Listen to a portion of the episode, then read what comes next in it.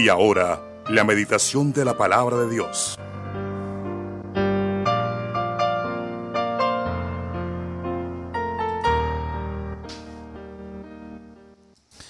Bueno, el título para esta mañana es ¿Qué tanto sabe usted de las verdades bíblicas?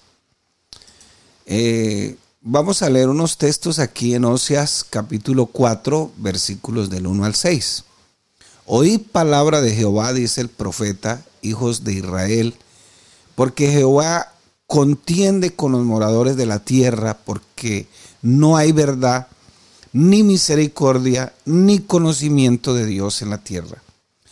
Perjurar, mentir, matar, hurtar y adulterar prevalecen, o sea, están por encima de todo.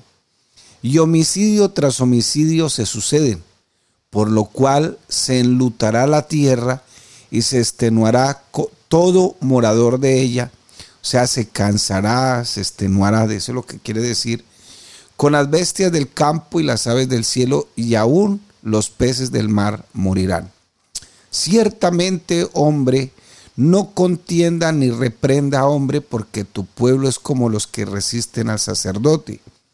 Caerán por tanto en el día y caerán también contigo el profeta de noche, y a tu madre destruiré. Mi pueblo fue destruido porque le faltó conocimiento por cuanto desechaste el conocimiento, yo te echaré del sacerdocio, y porque olvidaste la ley de tu Dios, también yo me olvidaré de tus hijos. Eh, el título, que tanto sabe usted de las verdades bíblicas? Esta palabra es una palabra profética. Cuando nosotros decimos palabra profética, es una palabra que se sigue cumpliendo. En el pasado se cumplió, en el presente se está cumpliendo y hasta que el Señor venga se cumplirá esta palabra. Y el Señor dice, pues ustedes oran, ayunan, eh, hacen su culto, pero ustedes no están pereciendo por hacer esas cosas, ustedes están pereciendo porque les falta conocimiento.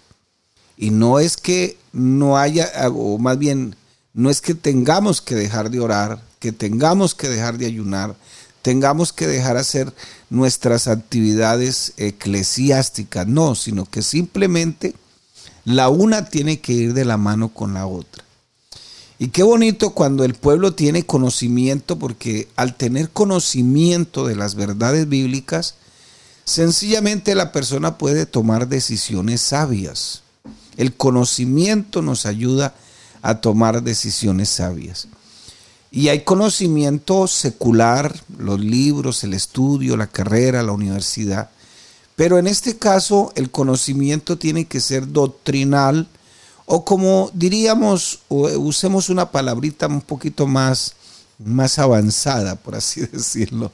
Digamos el conocimiento teológico. La palabra teología viene de la composición de dos palabras Teos, que es Dios, y logia, que es logos o tratado. Por eso se le dice teología, la ciencia de Dios. Entonces a esa teología pues se le aplica un poco de filosofía para razonar sobre el conocimiento del Señor. Es así que la pregunta que se hace en esta mañana es, ¿qué tanto conoce las verdades bíblicas o qué tanto conocemos las verdades bíblicas?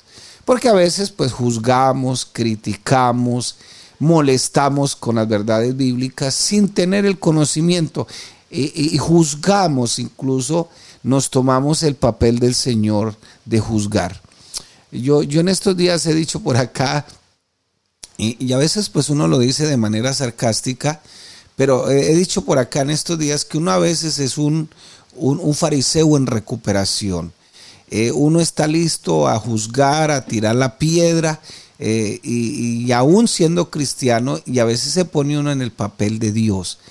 Pero yo quiero preguntarle en esta mañana a mi hermano, todas esas decisiones de noviazgo, de negocios, eh, incluso hasta su vida sexual, su vida, cómo disciplina a sus hijos, cómo son sus relaciones interpersonales, todo está basado en el conocimiento de las verdades bíblicas. eh, todo está basado ahí. Nosotros tratamos al 100% de hablar de acuerdo al conocimiento de la palabra de Dios. El pueblo de Dios no perece porque nos que no sepa adorar, él sabe adorar, él sabe alabar, eh, él sabe ofrendar, sabe hacer todas las cosas que el Señor nos ha mandado porque nos ha dado esas herramientas para podernos mantener en el Evangelio. El pueblo de Dios perece porque no tiene conocimiento, porque a veces no logramos comprender en su magnitud la verdad bíblica. La verdad que la Biblia muestra no es una verdad relativa, porque hoy está de moda ese término, relativismo. No es una verdad relativa. Lo que muestra la Biblia es una verdad absoluta y en este caso la verdad absoluta que muestra la Biblia es Jesucristo el Señor. Él dijo, yo soy el camino, yo soy la verdad y yo soy la vida. Es más, cuando tú lees Juan capítulo 14, encontrarás que él dice que, que el Espíritu de verdad, el, el cual el mundo no puede recibir porque no le ve ni le conoce, está con vosotros y después del punto y coma del texto bíblico dice, y estará en vosotros. Entonces fíjese cómo al Espíritu Santo ahí también se le llama el Espíritu de verdad. Entonces, el pueblo del Señor no perece por falta, por falta de oración, por falta de ayuno, que tenemos que hacerlo. No, es que ahora vamos a adquirir mucho conocimiento y entonces vamos a dejar el ayuno, la oración, la lectura diaria, el devocional. No, no, no. Eh, incluso a veces alguien, alguien aplica el texto que el mucho estudio de la fatiga de la carne lo aplica mal aplica mal ese texto bíblico, pero la verdad yo no me canso de estudiar las verdades bíblicas todos los días porque Dios me ha puesto en esta tarea tan hermosa de llevar el conocimiento de la palabra de Dios a todos los escuchas, a todos los que están ahí. Y, de repente uno le predica a los amigos, le predica a la iglesia, porque al fin y al cabo Dios lo ha puesto a uno como una atalaya para que las personas, la iglesia pueda escuchar la verdad de Dios. Entonces, existimos muchos cristianos que hacemos todo el esfuerzo por amar a Dios, por vivir en santidad, pero eh, no pasamos de buenas intenciones, hasta ahí llegamos. Hay cristianos que en lugar de, de estar creciendo, deberíamos estar creciendo, pero lo que a veces decimos y lo, con lo que a veces actuamos es por falta de conocimiento de las verdades bíblicas. Y quien no desea ignorar las verdades bíblicas, logra vencer, vivir una vida exitosa. Si usted decide no ignorarlas, entonces puede vencer algunos peligros. Y, y, qué bendición, qué bendición poder vencer todos los peligros en el nombre de nuestro Señor Jesucristo. Entonces, fíjese que el apóstol Pablo, un hombre muy intrépido, eh, eh, era apasionado por hacer las cosas, pero antes de su conversión también él era muy apasionado, mataba cristianos, los perseguía, iba donde eh, iba como cuando esos perros cazadores que se los lleva uno de casa y ellos se meten en todas las madrigueras y sacan la presa y todo eso y ayudan al amo por aquí y ayudan al amo por allá. así estaba el apóstol Pablo, tenía permisos, tenía una cosa, se justificaba en su religión, era un hombre apasionado, eh, sabía dos idiomas, eh, hasta tres idiomas sabía porque sabía latín, sabía el, idioma griego, cuatro idiomas, sabía su idioma hebreo, que era el autóctono, el original de él. ¿Qué más sabía? Eh, sabía el griego, también manejaba todos esos idiomas y para el tiempo él era como un abogado. Eh, tenía, aparte de eso, era miembro del Sanedrín. Eso quiere decir que era parte del consejo de los fariseos, los que tomaban la decisión en la nación. Y, y como, como decimos, no cualquiera podía llegar a esos puestos. Lo que pasa es que ese conocimiento que él tenía antes de llegar a los pies de Cristo, pues era un conocimiento vano.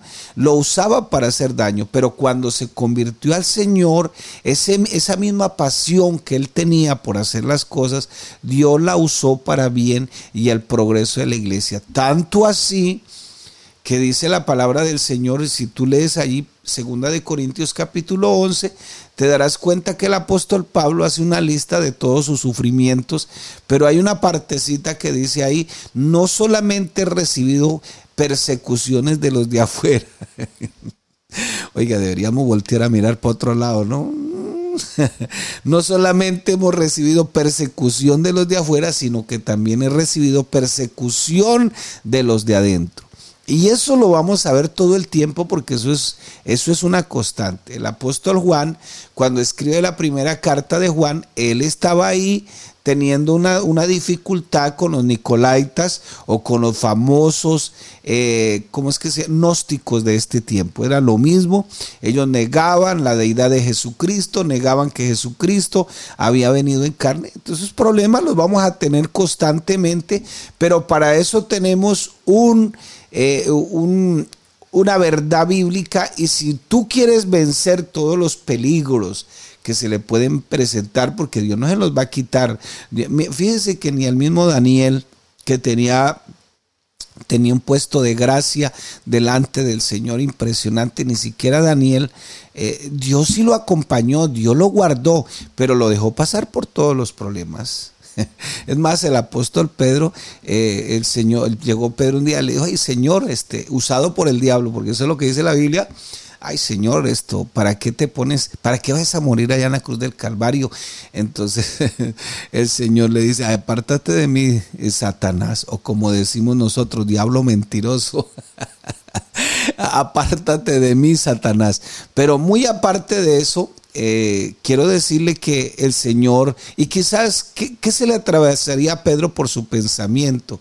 No, el Señor me va a guardar porque es que el Señor es el dueño de mi vida, el dueño de la iglesia. Él ya nos ha dicho que ni las puertas del infierno prevalecerán. Sin embargo, el Señor le dijo, no, Pedro, yo he orado para que tu fe no mengue. O sea, hay cosas que el Señor va a permitir que usted y yo las pasemos ¿Por qué? Porque Dios tiene un propósito y un objetivo y es que nosotros nos parezcamos a la imagen del Hijo.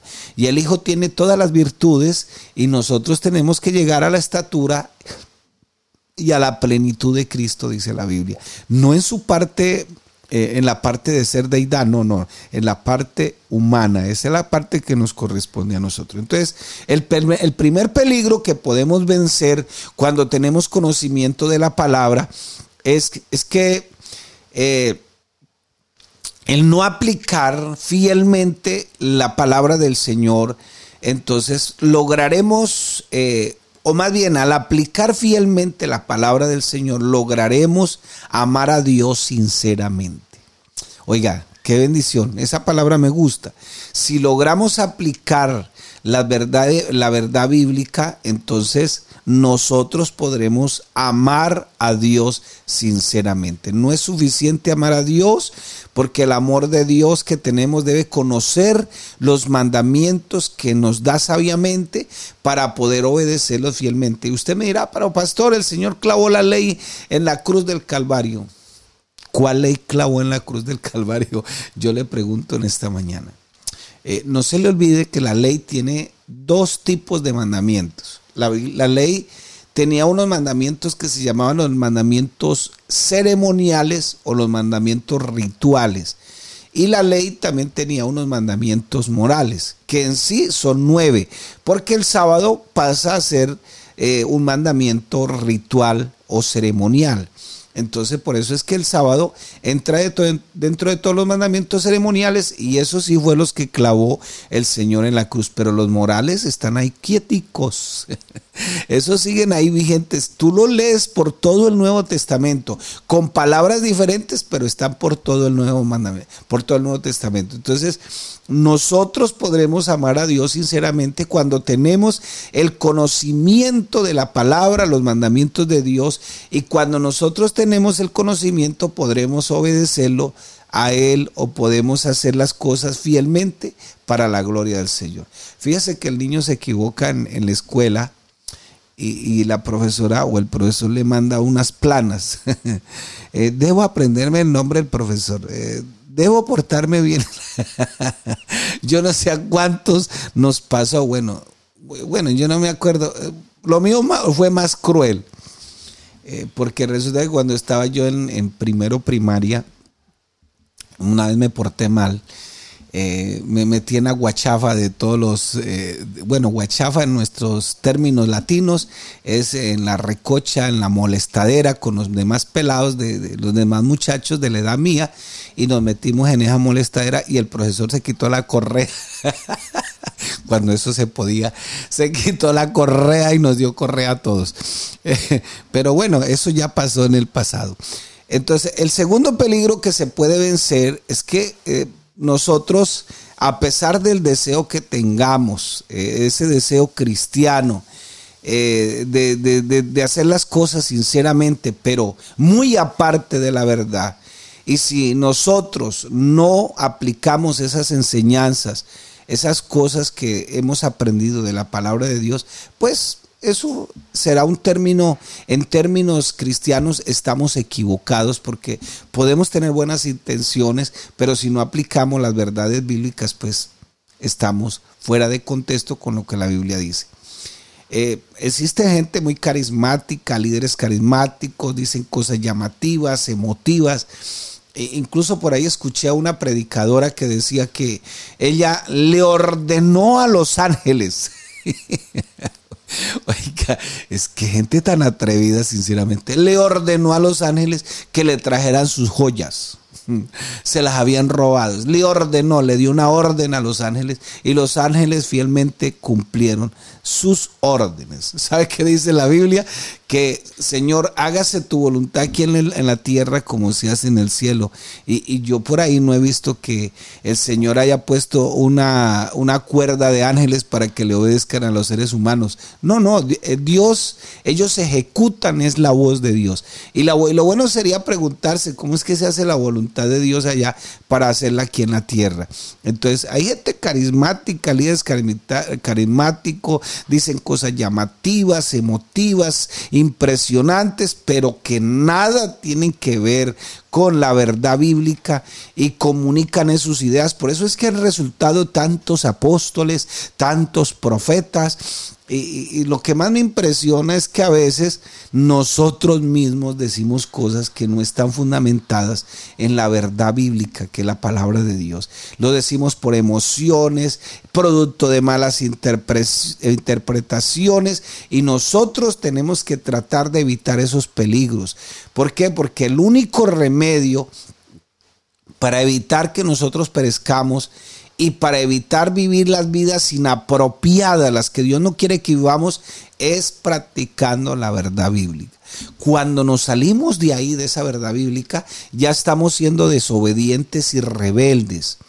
Sí, si, si el Señor dice ninguna palabra corrompida salga de tu boca y tú la dices, pues ya estamos en un acto de rebeldía y Dios bendice a los rebeldes. no, no, no, no, no, no, no. Bueno, de hecho ya estamos bendecidos, pero más allá de que nos portemos bien para que Dios nos bendiga, ya la obediencia es un efecto de lo que el Señor ha hecho en nuestras vidas. El único remedio para poder evitar ser seducidos por esos falsos maestros, esas doctrinas atractivas, que incluso la Biblia dice que esas doctrinas pueden ser hasta de demonios, destructivas, lo único que puede hacer o podemos hacer nosotros es conocer la verdad. El apóstol Pablo ordena, le dice a Timoteo, que es lo que debes hacer. A esto debes dedicarte, a nutrirte constantemente de la palabra de la fe y de la sana doctrina que tú has seguido. Mire lo que dice primera de Timoteo 4, 6 al 7. Si esto enseñas a los hermanos, será buen ministro de Jesucristo eh, la palabra ministro ahí viene de una palabra griega que se llama diaconía. Y diaconía significa servidor. Pero en este caso también Timoteo había sido llamado al santo ministerio, aparte de ser servidor. Si esto enseña a los hermanos, será buen ministro de Jesucristo, nutrido con las palabras de fe y de buena, de buena doctrina que ha seguido. Desecha las fábulas profanas y de viejas, y aquí literalmente son viejas, viejas que andan chismeando, que se andan metiendo en asuntos que no les corresponde. Ejercítate para la piedad. Oiga, hasta el Señor nos pone a hacer ejercicios espirituales. Así que en esta mañana, nosotros, la pregunta sería, ¿Qué tanto conocemos de las verdades bíblicas? Eh, una vez me llegó un muchacho eh, de, de otra denominación, con otra doctrina acerca de Dios. Entonces, pues él sabía que yo era de la Iglesia Pentecostal Unida de Colombia. Nosotros creemos en el monoteísmo puro. Eh, sí, porque a veces hay, hay gente que dice que Dios es uno, pero ¿cómo lo ven? Como una unidad. Y si usted va a la matemática, es una unidad, es infinita. No, no, no. Nosotros no vemos a Dios así porque Dios, la Biblia no lo muestra de otra manera. Es más, eh, los judíos mataron al Señor porque eh, no entendieron que el Señor era el Dios, el Mesías que estaba prometido en el Antiguo Testamento y vino personalmente a salvar el pueblo. Y esas profecías están por todo el libro de Isaías, por todo, por toda la Biblia en el Antiguo Testamento. Y ellos no entendieron. Entonces el muchacho se me acercó y traía en la mano Apocalipsis capítulo 5.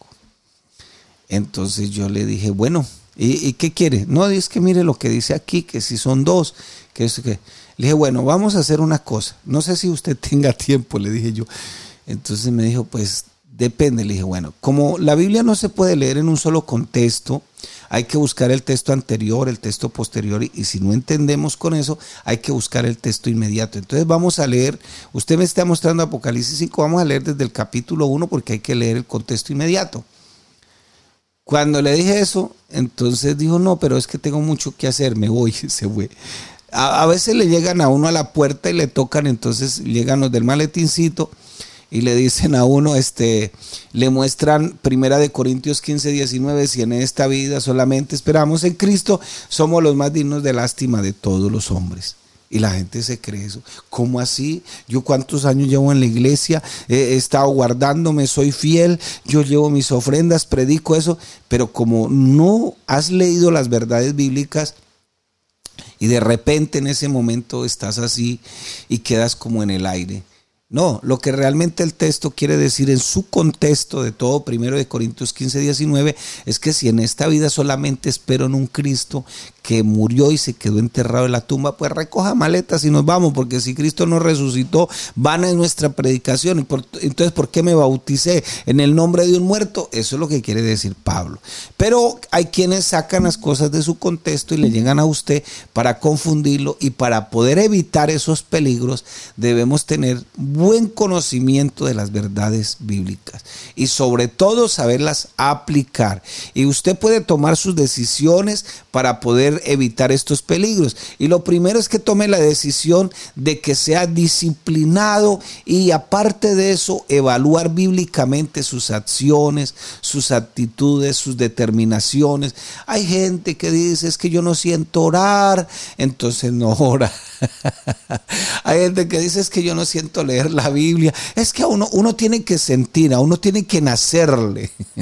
¿Sabe qué dijo el salmista en el Salmo 103? Dijo, alma mía, bendice a Jehová y no olvide ninguno de sus beneficios, porque es que tenemos la tendencia a ser seducidos por nosotros mismos y ser seducidos de nuestra propia deidad y ser idólatras en ese sentido. Y entonces por eso el salmista tiene que amonestarse, tiene que reprenderse y tiene que decir, oye, alma mía, la palabra alma ahí es una figura de lenguaje que significa el ser, el, el asiento de la personalidad. A ver, Alonso Castro, Bendice al Señor, bendícelo al Señor y no olvides ninguno de sus beneficios. Él es el que rescató del hoyo tu vida, el que sacia, te sacia de favores y misericordias, el que te colma de favores y misericordias. ¿Cuánto está lejos el oriente del occidente? Así alejó de ti todas sus rebeliones y todos sus pecados. Entonces hay que determinar. Lo otro es que hay que decidirnos aprender sistemáticamente. Uno a veces lleva un orden, a mí me gusta hacer así como algo metódico y eso, y la gente se me cansa. Y ahí es donde está el problema. Por eso es que en el bachillerato muchos abandonan, eh, desertan de la universidad, todo eso porque no les gusta la constancia. No les gusta la constancia y, y no nos gusta estar ahí como pendienticos de, de, todas esas cositas que el Señor nos ordena en su palabra y el Señor nos ordena que nosotros hagamos como buenas, buenos cristianos que somos. Entonces hay que también tomar la decisión de utilizar regularmente las herramientas del estudio sistemático, eh, todas las herramientas. A veces hay que invertirle a esto. Eh, bueno, eh, yo tengo un programa bíblico y, yo tengo todo ahí en la biblioteca, que me gusta leer más libros físicos, es otra cosa, pero ahí está todo.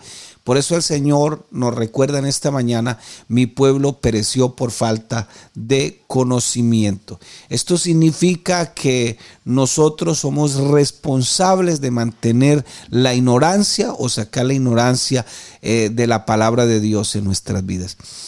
yo tenía, bueno, en una de las congregaciones que Dios nos dio para ministrar, tenía un diácono.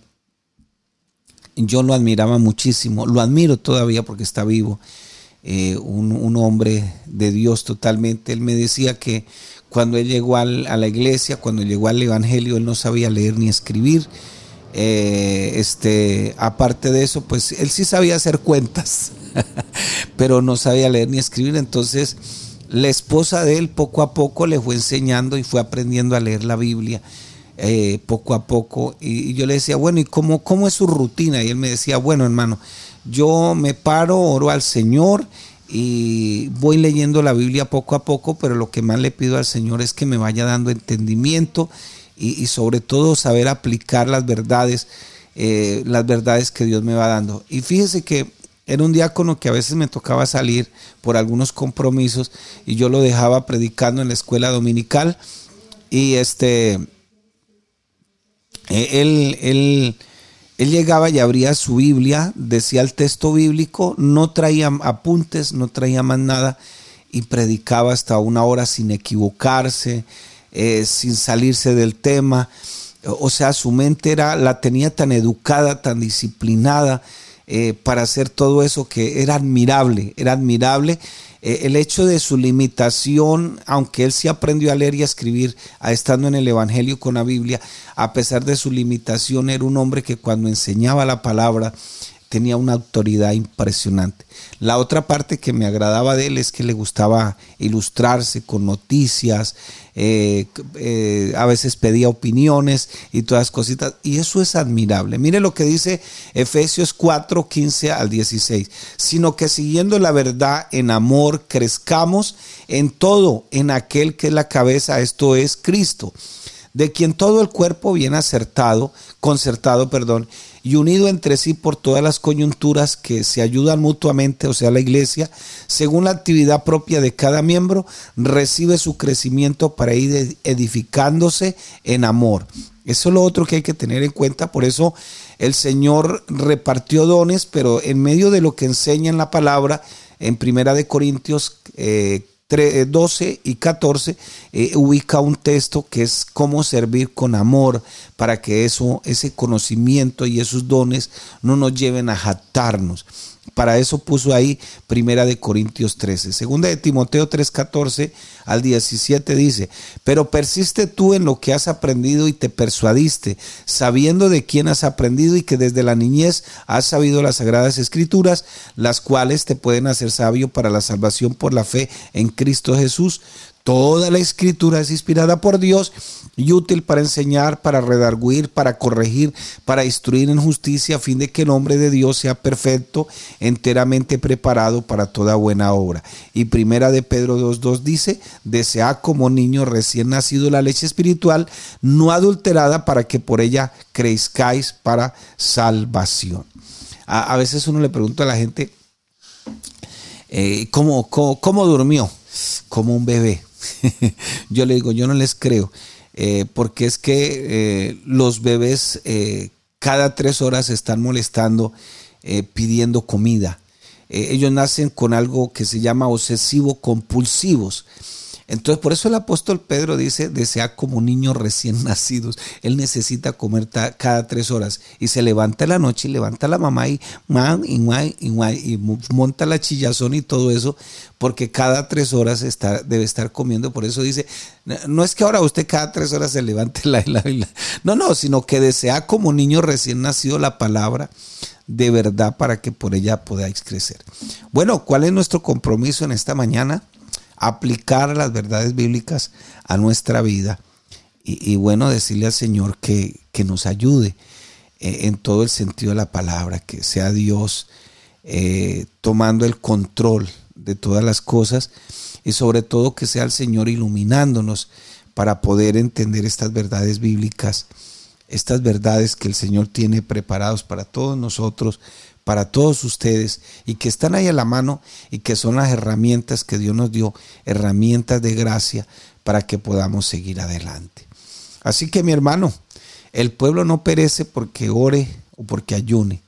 Gracias a Dios lo podemos hacer y debemos seguir haciéndolo con más fervor y con más entusiasmo. El pueblo perece por falta de conocimiento.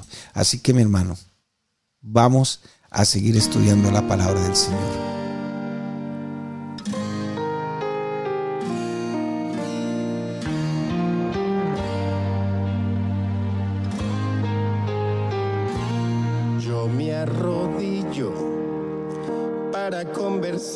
Con Él, porque solamente Él es quien entiende mi clamor mis palabras tal vez no sean tan bonitas, pero siento sus caricias y él me oye con amor. Entre los dos hay puentes, no hay distancias, en él toda mi esperanza me lleva al trono del oh sí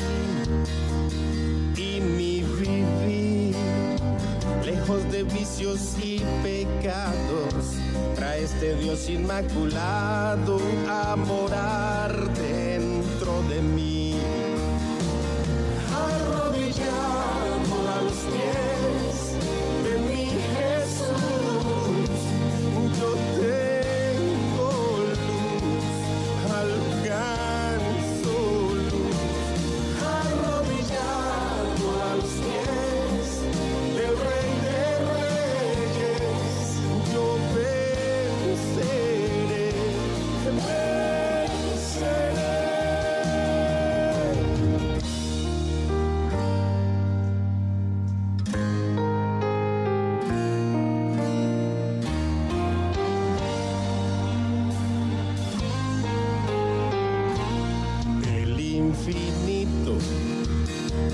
no es intransitable universo inexplorable son pequeños para mi Dios. Y siendo así, mi oración llega a su trono. La respuesta es un sueño. Duermo bien en los brazos de toda mi alma. Se deleita saciada porque sin hora marcada Jesús me habla y soy feliz al lado de él. Soy curado, soy lavado, quedo tan maravillado sin deseos de salir.